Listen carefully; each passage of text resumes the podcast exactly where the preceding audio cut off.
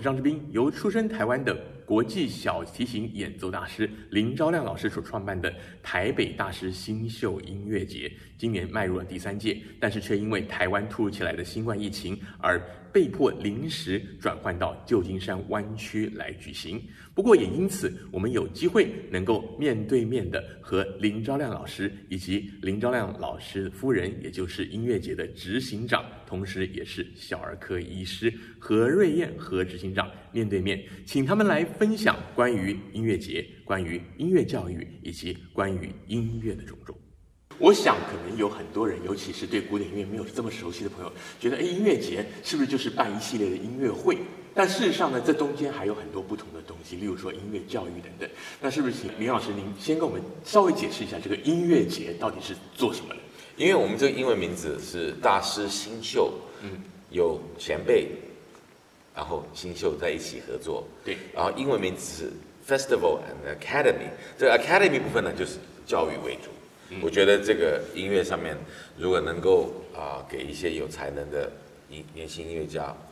一些好好的学习的机会，这是不能错过的。所以我这个音乐节呢，当然是对外是有音乐会有演出，嗯，但是对了这个我们自己本身的最大的内容呢，是做一些教学方面的活动。每天这里的学生都在上课。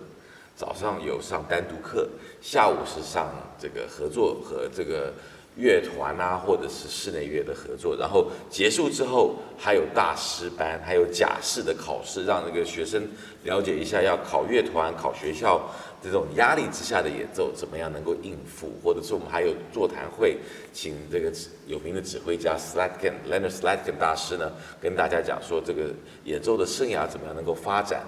或者是面对这个。有压力的状况之下，怎么样能够做一个最好的表现？这些都是也许有一些音乐学院里面的这个音乐班上面能够不见得那么容易能够得到的知识，但是由我们这些比较资深的一些老师们做指导，或者是跟他们做一些解释，总是会有帮助的。是，所以跟那个 热门音乐音乐节就是办演唱会是完全不一样的概念，甚至我们可以说以教育为主。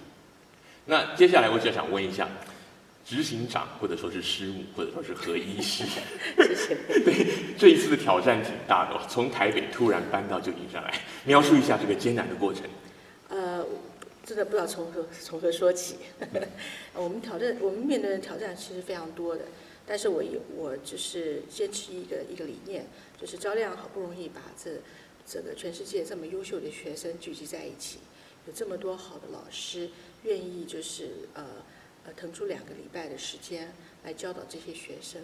嗯，我们也做了很多的，花了很多的心时间跟心血去甄选这些学生，啊，给他们奖学金，为他们争取奖学金，啊，为他们呃做这些曲目的设计、课程的设计，就说在花了很多时间之下的，嗯，如果说在短短的这一刹那，突然之间是因为在疫情。的那个阴影之下突然消失的话，其实非常可惜的一件事情。尤其是在呃全世界，在十五个月，呃，很就是说在音乐界，不管是在音乐界也好了，其实在所有的艺术界都是很黑暗、一片黑暗的时候，嗯、台湾的那个音乐古典音乐界其实是世界上的一一个一个一一围呃一束微光。那就是说大家都有很大的期待，所以说会在这一刹那照亮说，哎。我们可以搬到那个美国来。当时我们唯一的呃目标就是无论如何，只要能够办下去，我们就不放弃。所以我们打定了这个主意以后呢，其他的东西就是慢慢的就是一个一个的解决。这个音乐节其实是它的主要的目标之一，也最重要的目标之一，是希望把世界带回台湾。而且这个世界是所谓的世界观，这个在世界上最呃怎么讲，世界上进步的的文明，或者是做事的方式，或者是对文化的看法，嗯，想说把它带回台湾的下一代，把这个音乐节搬来美国之后呢，我们不能把台湾的学生丢在台湾，所以把这些学生如何搬来美国，其实是很大的一个挑战，因为我们要帮他呃安排他们的呃行程，他们的那个机票，他们的住宿，他们的呃防打针啊，打预防针，呃，还要把他们带回台湾去，还要。还要隔离住宿两个礼拜，让他们放他们回去，然后还要劝我他们的一路上平安。那呃，然后在美国也不要说是生病啊什么之类的这方面，所以这个压力其实是蛮大的。对，那总共花了多少时间从你们决定要换地方？哇，时间过得很快，因为我们呃在遇到这个台湾做一个这个 lockdown 有疫情的时候，差不多已经五月中旬了。对，然后我们确定，我们还要等到一一几天的时间，确定就是在七月底做任何音乐活动没有可能的时候，也差不多五月底了。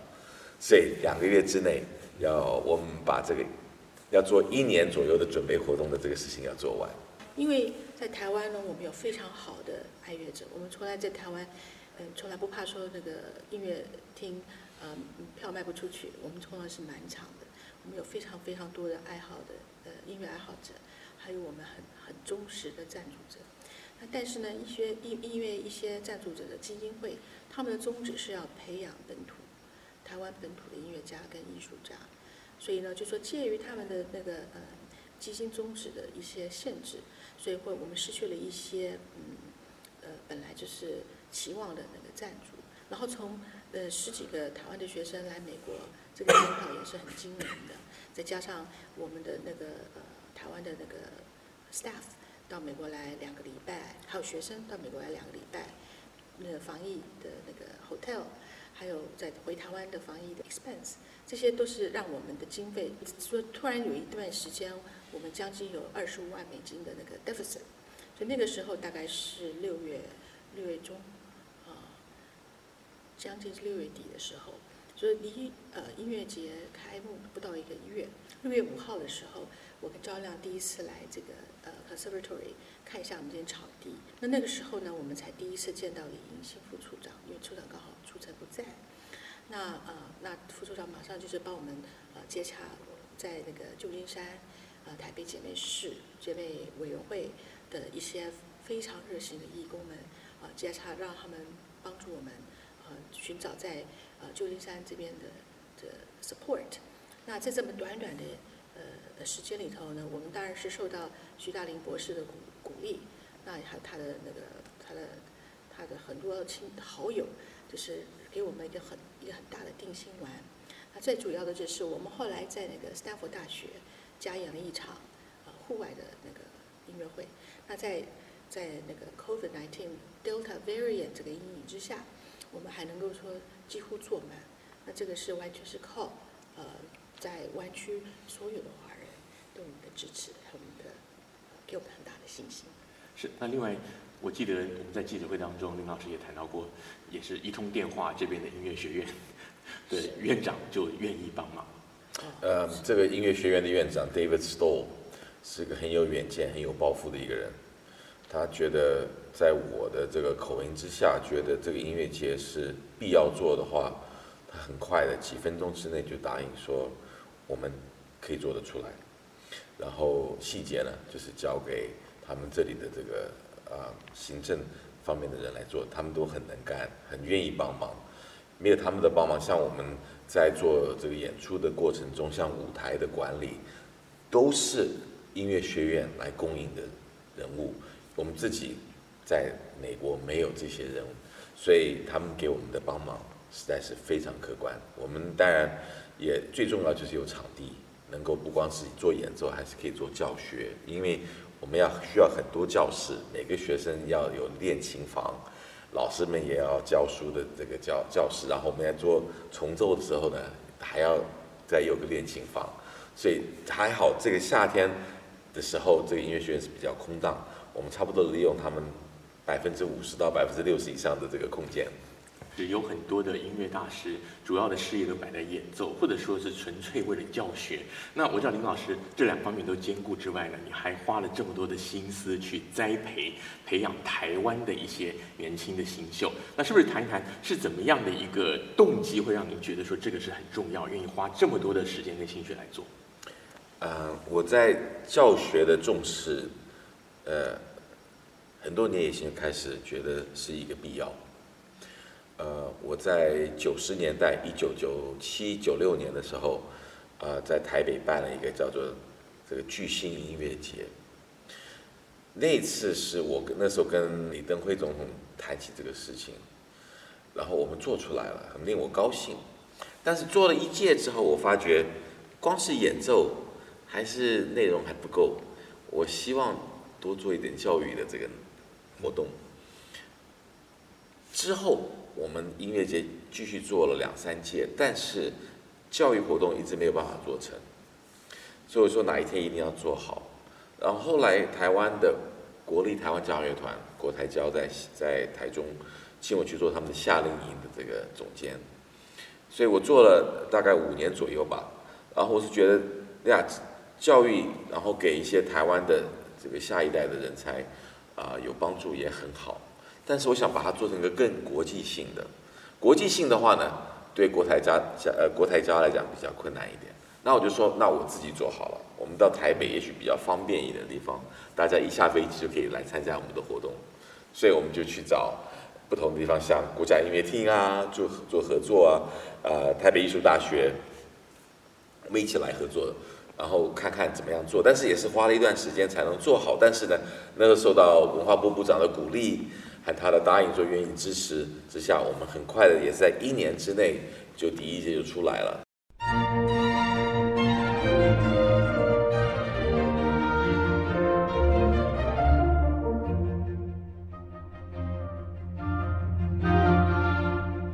Join me in Taipei This summer, we'd love to see you soon. 但是没想到，我们第二届还没有开始的时候，疫情就发生了。所以，所以这个我们这个像一个小孩子开始慢慢长长大的时候，这过程中一开始就面对这个困难。是，那我想刚刚我们聊的主要是音乐节，那对于一般的观众来讲，可能觉得说，哇，是不是有点遥不可及？都是那些高材生。那我们很多的华人都会自己或者说让孩子学音乐，所以接下来我想问一下，像林老师和师母，就是老师家长的身份来分享一下。先讲这个小提琴好了，很多人觉得说那小提琴第一个。很难拉，第二个很贵。不要说那个琴呢，我有朋友在学校，小孩学小提琴，说那一把弓就很贵。那再加上要拉到好听，好像是不太容易。所以小提琴是不是一个门槛很高、不容易入门学习的乐器？很好玩。两年以前我们在音乐节的第一届，今年也来参加的这个大提琴学生啊，林丕伟，很可爱、很可爱的一个男孩子。他他描写那时候做记者访问的时候，他就用这个我们。呃，喜欢用的这个词“杀鸡杀鸭”，然后那个英文的那个字幕上面写说 “I sound like killing chicken”，所以所以我看那个觉得很很可爱，很滑稽啊。不过作为一个弦乐的这个乐器学生呢，是开头时候真的是不容易，因为钢琴上面有个琴键，你按下去那个声音就是对的，当然你弹错的机会很多，但是这个琴键本身不会错，但是。用弦乐来做演奏的话，不光是没有琴键，你按下去也许是错的，然后你音也错，音准也错，所以然后工业不会怎么用，所以开头的时候真的是杀鸡杀鸭，所以这个对这个孩子们自己的自信心和。家长和其他家人的耐心都是有个很大的挑战，所以我是觉得，如果启蒙的学生的话，先学一点钢琴也不错，对这个和声旋律上面的处理有一点概念之后，如果发觉这个孩子对弦乐或者是管乐的乐器很有兴趣的时候，再鼓励他再转一个乐器。但是我是觉得，刚开始的时候需要很强的决心，要把这个最开头这个困难的挑战。这个杀鸡杀鸭的这个时代 要，要要要要要很快的一个过去。老师，您是几岁开始杀鸡杀鸭？还是你一开始就是？哦，我开头是很难听的哦，哦，没有没有一个没有一个小孩子是一开头就好听的，没有这回事。我是五岁之后开始，所以那个时候我住在台湾新竹嘛，所以所以旁边的邻居都很有耐心，听我杀鸡杀鸭一年多左右才开始进入一点点好一点的状况。是不是？你看你笑那么开心。是不是身为家长是有这样的体认嘛？你们家的孩子以前是啊，但是 但是这个孩子啊，对呀，我女儿是没有什么，她没什么耐心去去学，她喜欢音乐，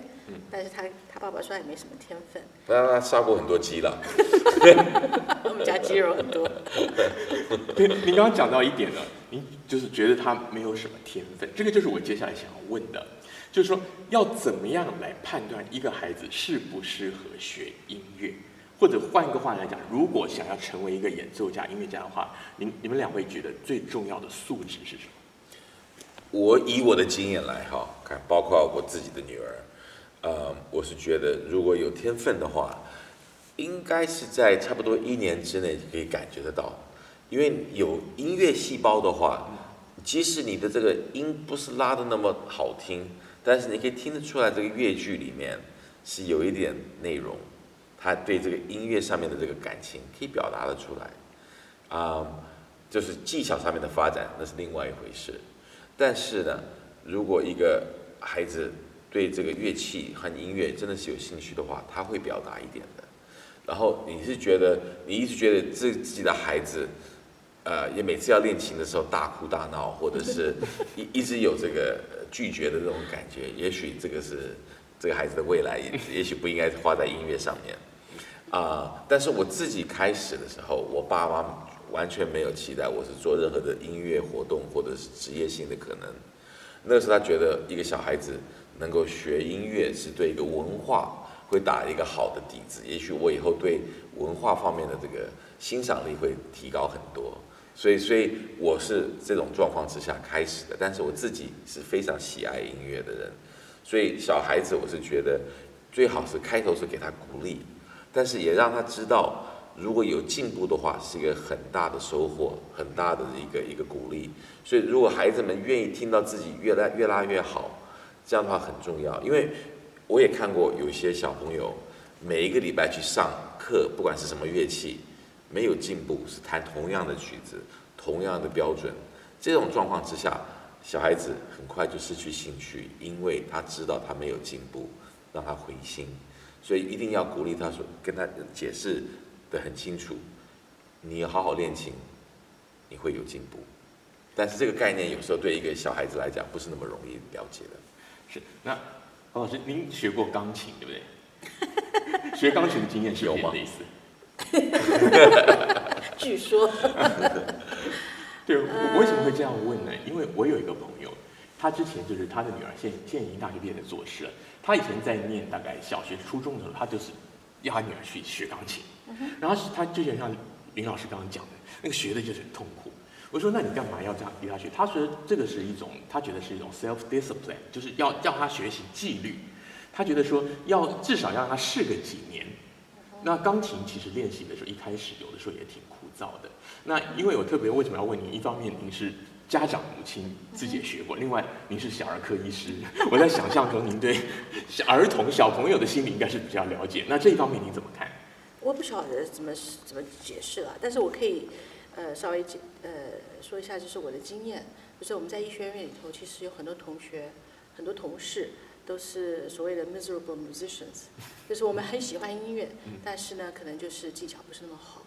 那就说大大概在音乐界里头没有办法分饭吃，大概是我们就说 OK，we know，we know it，OK，但是呢，换句话说，爱因斯坦拉琴也拉得很难听，所以就说我不觉得说学音乐一定要变成职业的音乐家才是。有收获的，啊、呃，音乐其实学音乐对呃一个小孩子的那个头脑、他的智力、他的 EQ 不是 IQ，EQ 也非常非常的重要。所以以前我们觉得说，哦，呃，小孩子听莫扎特的话，他的那个智商会高一点。事实上，我们现在发现说，呃，有学音乐的小孩子，他们因为音乐其实是一种人类共同的语言，它也是一种情感的语言，所以学学音乐的小孩子。他如果说在情绪上的呃稳定，或者发呃情绪的发挥，就是 expression，啊，或者是他觉得没有办法静下来的时候，他其实是一个很好的 outlet。所以呃，我我觉得说，如果是像我女儿，我是让她学音乐，我是希望说她能够呃学到一些嗯呃创造力 creativity，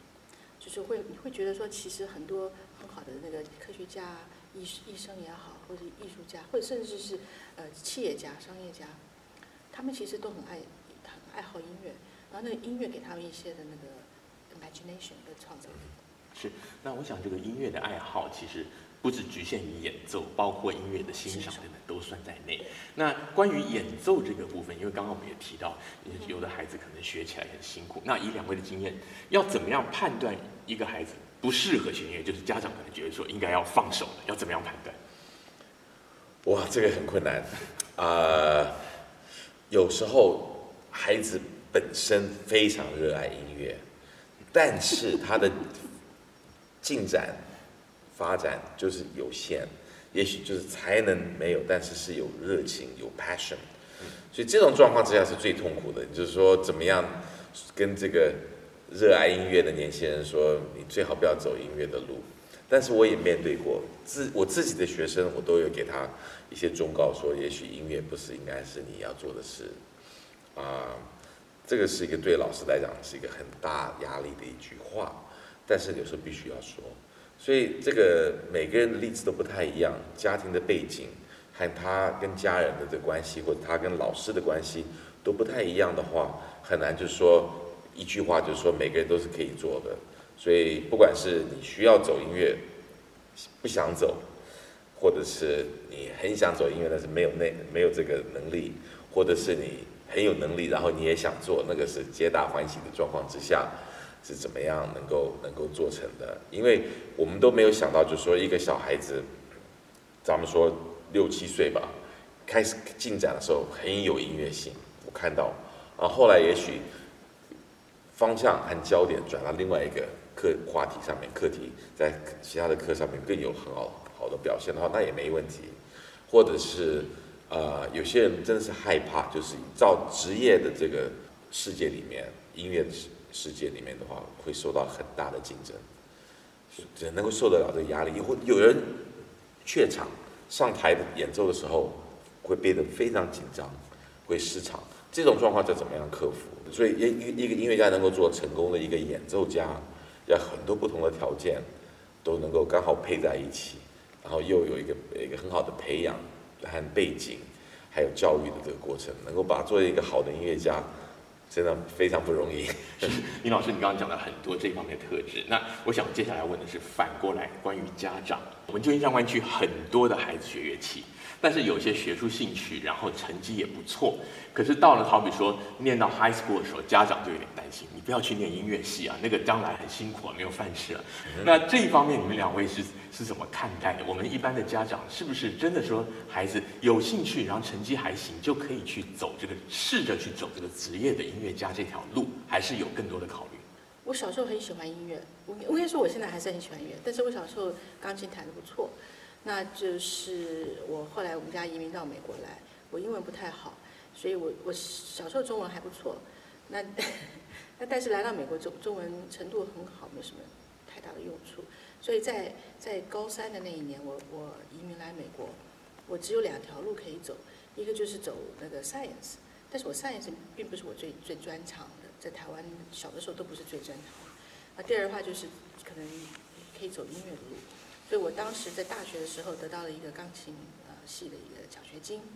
啊，我爸爸一听很高兴，一秒钟以后，我爸说：“哇，我得养你一辈子。”这个换句话说，他不觉得我可以呃，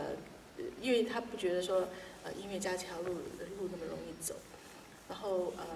他会觉得说当音乐老师的话不错，但是收入可能不是那么好，所以他觉得会他得要养我一辈子。那我一听的话，我也吓了一大跳，我说我也不让我爸养我一辈子，那太痛苦了。那第二的话就是我，嗯，就简单的说吧，我那时候在所有的那个 science 里头，我觉得我就对医学系，呃，比较有兴趣，因为医学系可以跟人来来来往往，可以可以讲话，然后有一些 science background，那就是很幸运的，大概是我在台湾的那个受到的教育的那个基础不错，所以我进了医学院，那那也在在医学界里头有一些一些成就，那我觉得每个小孩子。他会在那个他的人生中翻翻滚滚的，那父母亲的一句话可能就会影响他的一辈子。但是呢，最主要的是我父母亲他们是比较觉得说，他没有说不准你去念，他也没有逼逼我们去念那个呃去学音乐了。那但是说你音乐学的不错的话也蛮好。我觉得像我现在看我女儿也是一样的，呃，她从小大概十二岁，她跟她爸说，她不她不喜欢音乐，她不喜欢古典音乐。Specifically，他爸就觉得说没没关系啊。然后要念大学的时候，他说我不想念医学系，那他爸也很乐，他说那很他很公平嘛，没有音乐也没有医学，他他去找他自己的路。那呃，我会觉得说爸爸妈妈从小呃去花这么多的时间去训练小孩子，我觉得音乐应该把它当做是一个物理、数学、一个英文。一个基础，一个文化的基础，而不是一个说你一定要做下去的事事情。尤其是现在这个时代，很多公立学校尤其在美国的公立学校，把这些艺术、音乐上面的教育课程都减减掉了。所以，如果真的是有愿意费心的家长的话，给他们一点在这个课外的这个音乐教育是蛮好的。是，那刚才您也提到了，就是讲的喜欢音乐，不见得是古典音乐。刚刚有提到这个，那接下来我想要问的问题就是，其实哦，我们一般人的好像讲到古典音乐，印象当中就讲到什么莫扎特啊、巴哈呀、海顿啊、贝多芬啊，然后现在来说，好像知名的演奏家，例如说像林老师，大部分演奏的也是像这种古典音乐的。我们至少我们一般的民众、一般的观众，好像比较少听到说是现代的创作，相对来讲就少一点。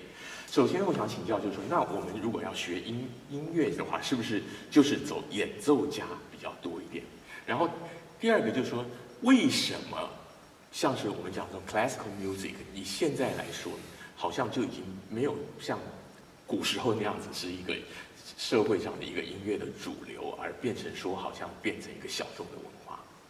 呃，这个不见得。首先，呃。这古典音乐，因为这个“古典”这两个字哈的范围是相当广的，可以从十五世纪一直到昨天，嗯，但是这个名称就是古典。然后你说爵士音乐有很多不同的风格，然后古典音乐也是很多风格，到现在还是有很多很新的创作。但是呢，也就是说，你到底是你就是讲说哪一种是 mainstream，其实也不知道，就是因为你可以说热门音乐，当然是。现在是最受欢迎的，然后但是呢，两百年以前也是有热门音乐，那是什么？那个是在在酒吧里面可以唱歌的地方，然后甚至连莫扎特都把这些 popular 这种民谣什么的放在他的音乐里面，所以这种这种过程呢，就很难说每一代每一代都是一模一样，但是呢，好处就是现代的这个作品，咱们说现在还活的音乐作曲家。现在非常活跃，啊，他的成就完全不次于这个演奏方面的这个音乐家。然后以前我们现在在这个音乐界里面说的这个有一句是很真的话，但是是是一种半笑话的感觉说出来，就是说我们一天到晚演奏的乐曲是什么？Dead White Man，OK？然后然后这个 Dead White Man 的这个作品，讲老实话是，当然是一些最伟大的作品。那文学也是，啊，美术也是，但是呢，现在一个好处就是有这个 diversification，现在有亚洲出来的一个呃作曲家很有成就，然后从南美洲也有，当然欧洲不用说了，然后现在有几位这个黑人作家作曲家，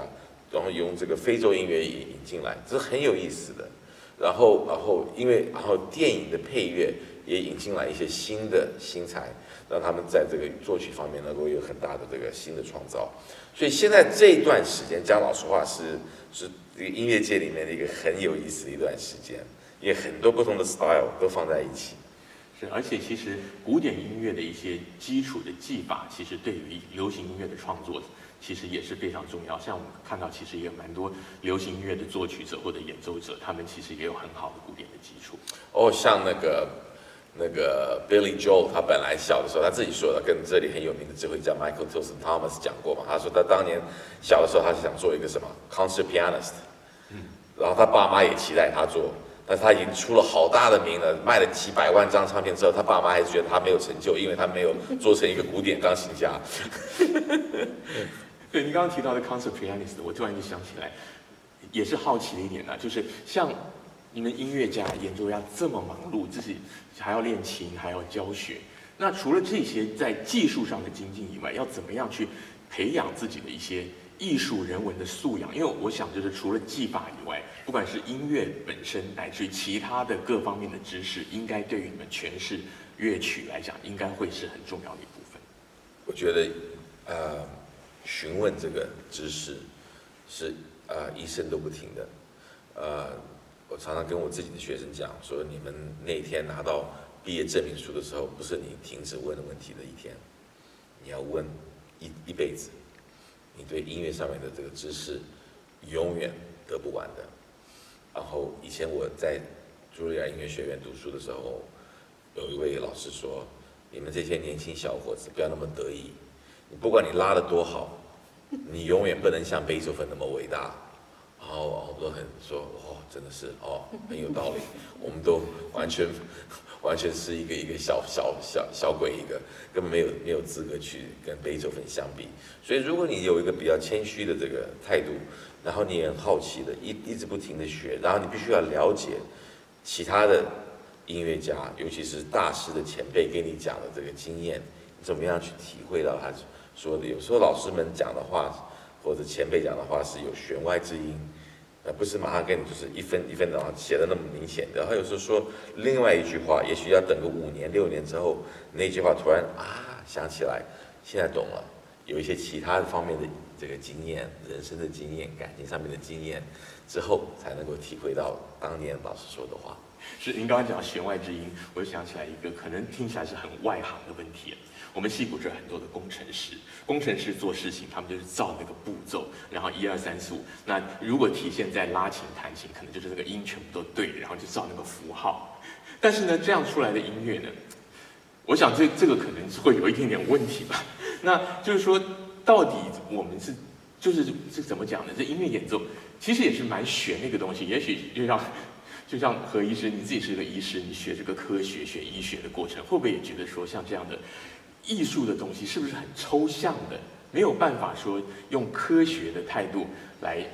等于说，就像我刚刚讲的，要说一是一，说二是二，还是说其实也是有相同的地方？嗯、音乐有两部分嘛，音乐一部分的话就是技巧，OK，那另外一部分的话就是赵亮所说的人文方面的，就是跟人的人之间的沟通。音乐是一个很特别的艺术，就是它是超过时空的。他是就说你在像昨天晚上我在听他们的贝多芬第三交响乐曲的时候，我可以想象说，那个那个演奏，呃，也许五十年前的时候，某个地方某个时空，他们在一个音乐厅里头也有有相同的经验，也许在一百年前的时候也有相同的经验。就换句话说，这个曲子可以是建立在时空上面的。那你在一个呃音乐厅里头的时候呢，这个是你都不晓得是外面世界是什么，所以它是个超越时空的一个东西。那第二话，我会觉得说，其实，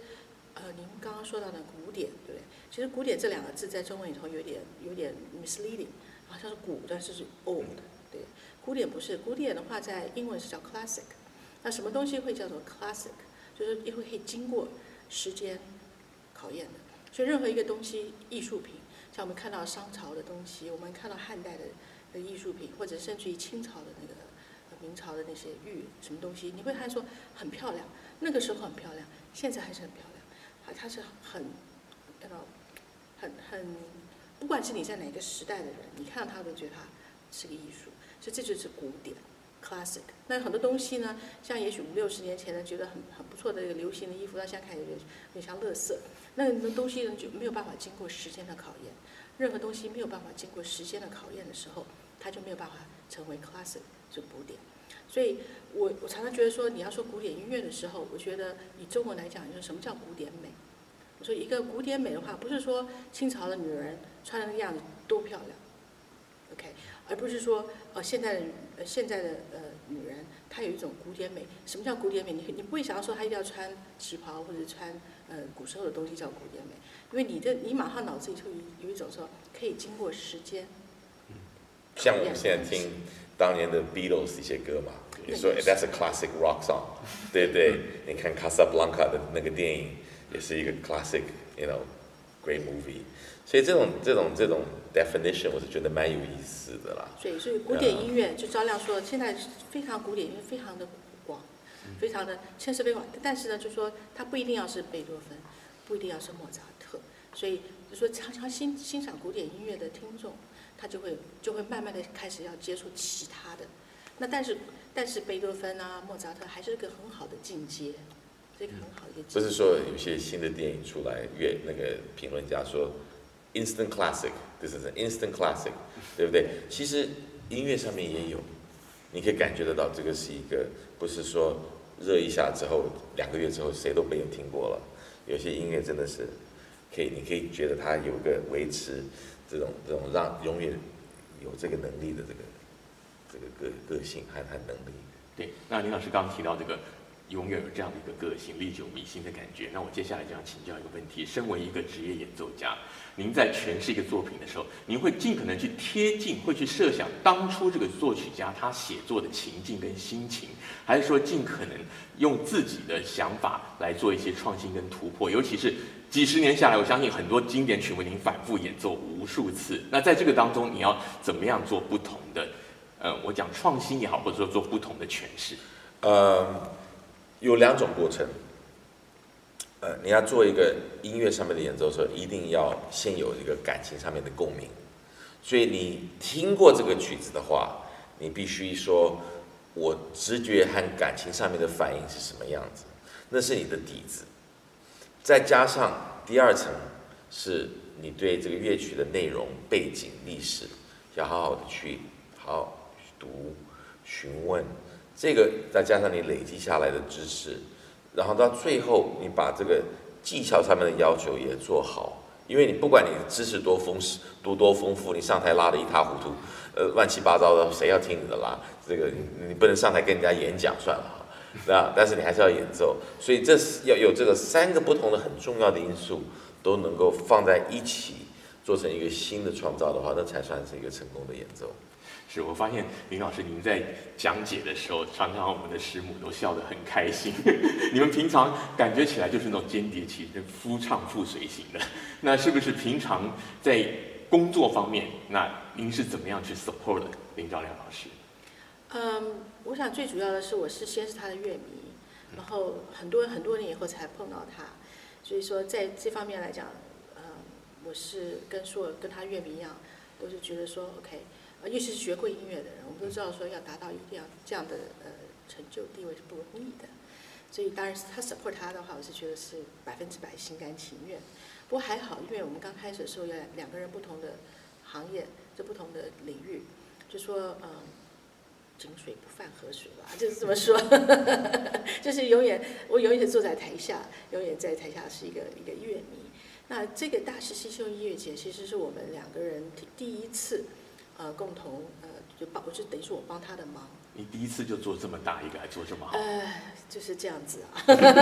也许说没有没有，应该说是我们生呃，我们的女儿是第一个合作的这个 project，这个是第二个。当然就是说，嗯、呃，结果呢，我我我最大的呃感想就是，第一个当医生比较容易，然后第二个我就觉得说当他的手下也非常不容易，然后第三个我很很庆幸我没有嫁给医生。我想说，如果是这样的话，那我们这一辈子都吵成这个样子。就是因为，因为就是在这两三年来，我会发现就是，嗯，我帮赵亮呃做这个音乐节，就是他的辛苦，他的理想，就变成我的理想，我的辛苦。就是说，会发现说，哦，其实为什么我可以了解说，张亮当当年我们在谈恋爱的时候，我说你为什么不不娶一个音乐家？我现在突然了解说，两个人都在同一个领域，的真的很辛苦，所以我也很高兴。执行长嘛，听起来执行长的 level 应该是蛮高的。哦，我这个执行长非常厉害，因为焦亮很好，很可爱。他第一次呃在台湾宣布说他要办那个大师新秀音乐节的时候，他忘了，但是好像是在 between 那个圣诞节跟过年，就是一月一号这。他说我们明年要呃明年要举办第一届，他所谓的明年是二零二零年。他忘了说，他讲那句话是二零一八年，就是之间是差了一年，所以突然之间我说，明年，明年不是二零一九年，我们只剩下八个月的时间，怎么去做一个音乐节呢？我的阅历没有好好。所以那一次就把我吓死了。我们那时候，但是真的做出来了，二零一九年做出来了。那次也是很好。我们那一年，二零一九年的时候碰过大地震、大台风，那个台风从台北一直跟着我们到台中，一直跟着我们到魏武营，一路上就跟下来。那那一年的的时候呢，我们第一次到北医大的时候呢，呃，也不知道说台湾的那个情况，然后甚至于到那到学生到那边去，发现冷气不能，嗯，冷气没有效，我还去跟那校长求情，然后还自己去帮十九个呃学生打扫厕所，就是在这种很困难的情况下，我们把它办出来，而且办得很成功。然后我那时候就大言不惭，我说 这一年办得成功。绝对没有问题，很难不倒了。结果没想到 疫情出现了，还是全球的。上一年 COVID-19 出来的话，招架不了。第一年只是台风加地震加没有冷气。第二年的话，它真的不得了。我们第二年的时候，一直到三月中的时候，因为我们一月中开始招生，三月中、三月底开始呃截止招生，在一月到三月的时候呢，台湾刚好就是在那个时候被划为中国区疫区，嗯，那全世界招生的时候没有一个人来敢报名，所以一直到三月底的时候，我们说我们要开音乐节，没有学生怎么开？就后来做了一个 survey，呃，然后就是问去年的呃第一届的学生，才发现哦，其实好多学生都已经都就从外国回台湾了，所以那时候我们就说好吧，我们这些台湾到了台湾，台湾的学生在台湾就失去了那个呃在学习的机会。台湾那时候是很开放。的，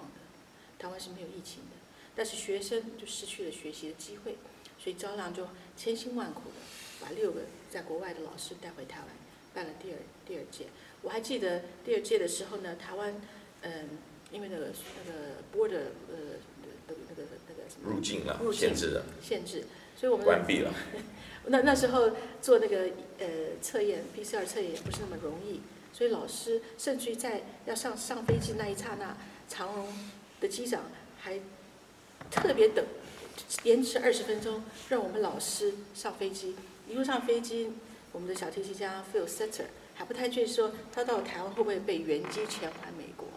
在这么严在这么严呃困难的情况下，我们办成了，所以那时候我就更高兴，我说太太好了，我们我们跟着台湾的的成就，我们我们在全世界呃大家都知道说我们这音乐节办得很好，很有心，所以第第三届的时候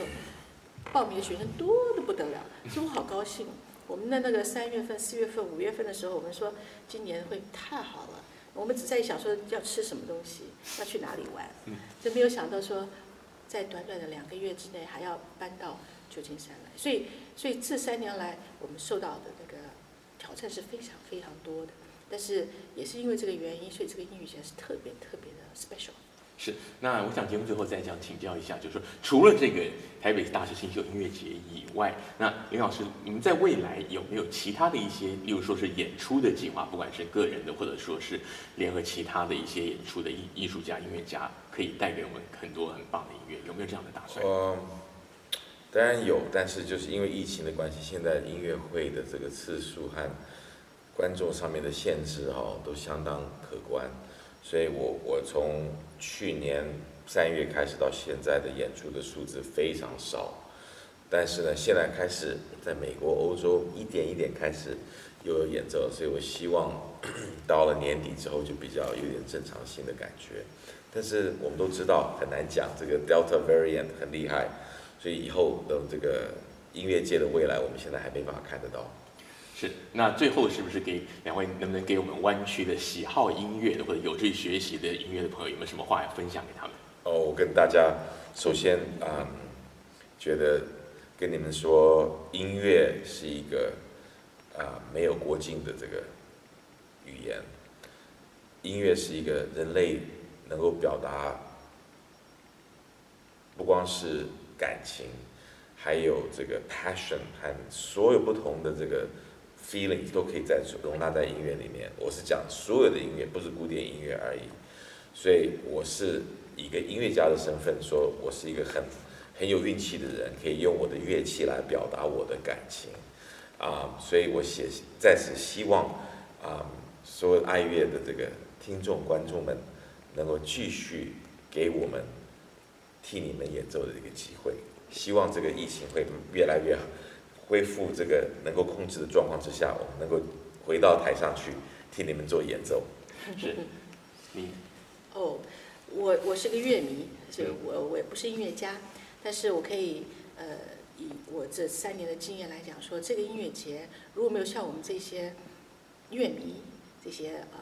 义工啊、呃、这些呃所谓的飞星吗？呃 呃。来支持这个音乐节的话，这个音乐节可能不会有这么成功，有这么大的成就。所以我也是，只是感谢所有支持这个音乐音乐节的所有的朋友。就说我们需要很多很多人的帮忙，我们需要观众，